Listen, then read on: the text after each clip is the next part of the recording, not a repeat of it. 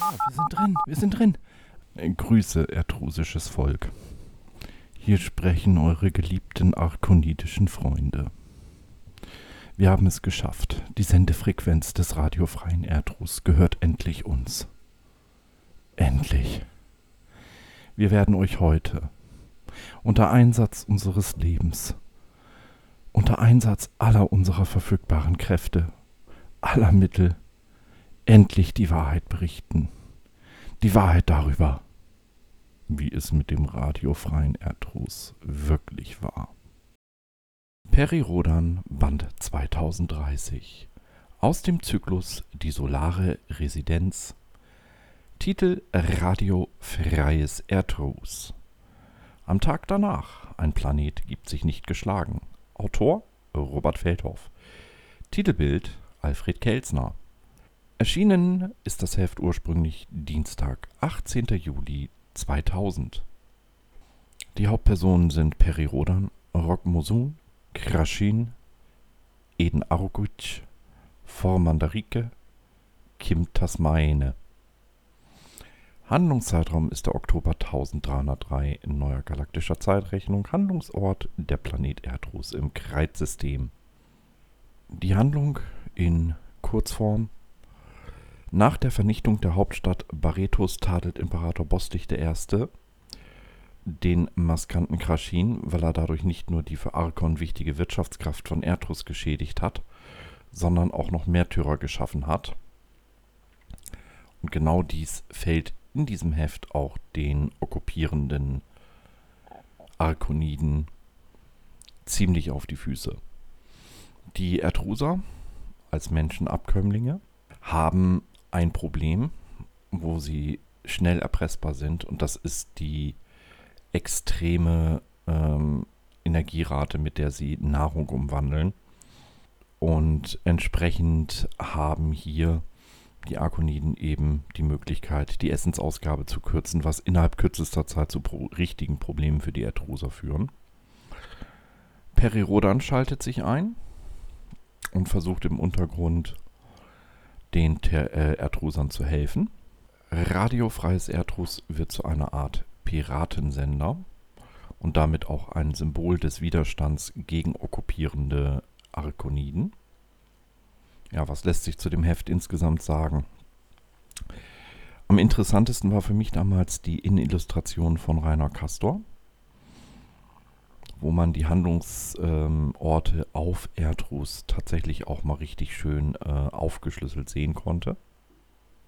Sehr, sehr schön war auch insgesamt von Robert Feldhoff ausgearbeitet der passiv-aktive Widerstand der Erdruser. Man hat hier den Erdrusern noch eine zusätzliche äh, Facette hinzugefügt. Ich meine, bisher waren sie ja eigentlich in der Heftserie als Rinderviertelchen verschlingende Vielfraße und große Körperkraft besitzende, insgesamt aber doch eher, ähm, ja,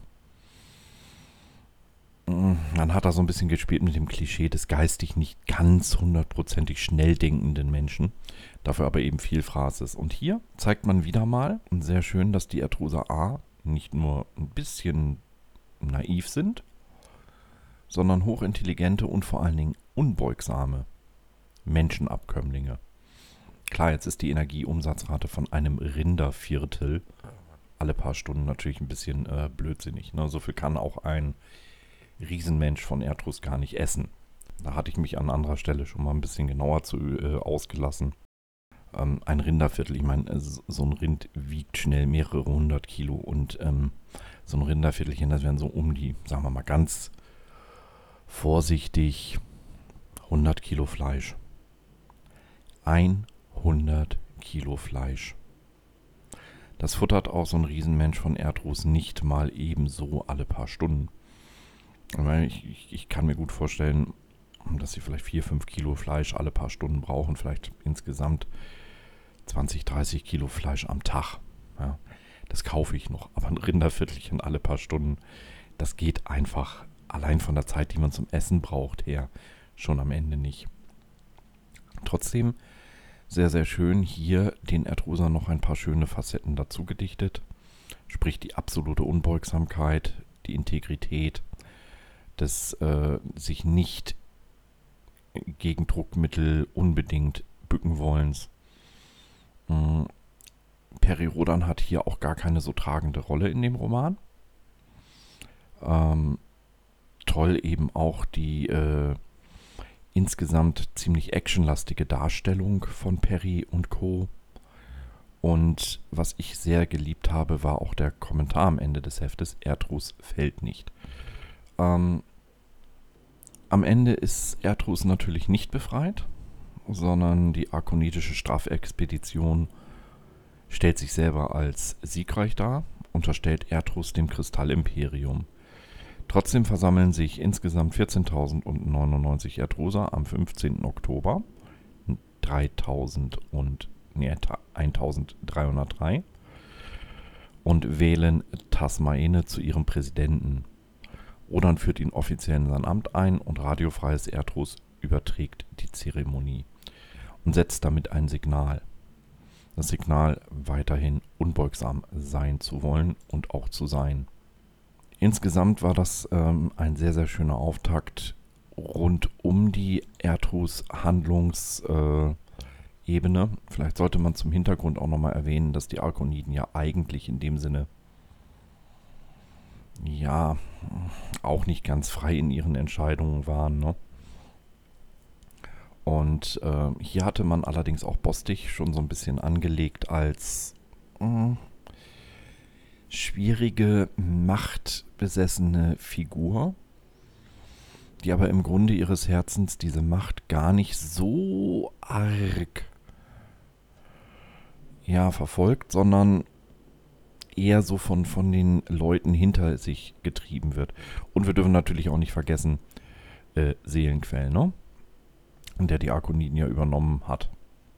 Was das Ganze jetzt als Namensgeber des radiofreien Erdros Podcasts betrifft, hier müssen wir einfach mal ganz klar sagen, man hat hier sehr bewusst diesen Hefttitel genommen, weil es A ein klasse Roman ist, B ein bisschen von dem Hefttitel auch im Podcast drinne steckt, nämlich wir sind unabhängig, wir lassen uns von niemandem sagen, wie wir unseren Podcast zu machen haben.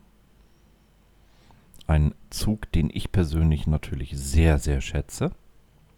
Und ich kann den beiden Jungs an dieser Stelle und äh, natürlich dem Neuzugang oder der Verstärkung, Markus Regler, hier an der Stelle auch nur gratulieren zu dem Podcast. Mm, es ist selten, ich sehe es ja selber bei uns manchmal, es ist selten möglich, immer es jedem recht zu machen und manchmal muss man auch den Mut haben, sich mit Verlag und Autoren ein bisschen ähm, auf gegenüberliegende Positionen zu bringen. Das hat der Podcast sehr, sehr gut geschafft. Und ja, ich kann dem radiofreien Erdrus an dieser Stelle nur alles Gute wünschen. Möget ihr dem Heftvorbild weiter entsprechen und unbeugsam euren Weg gehen Nieder mit den Arkoniden.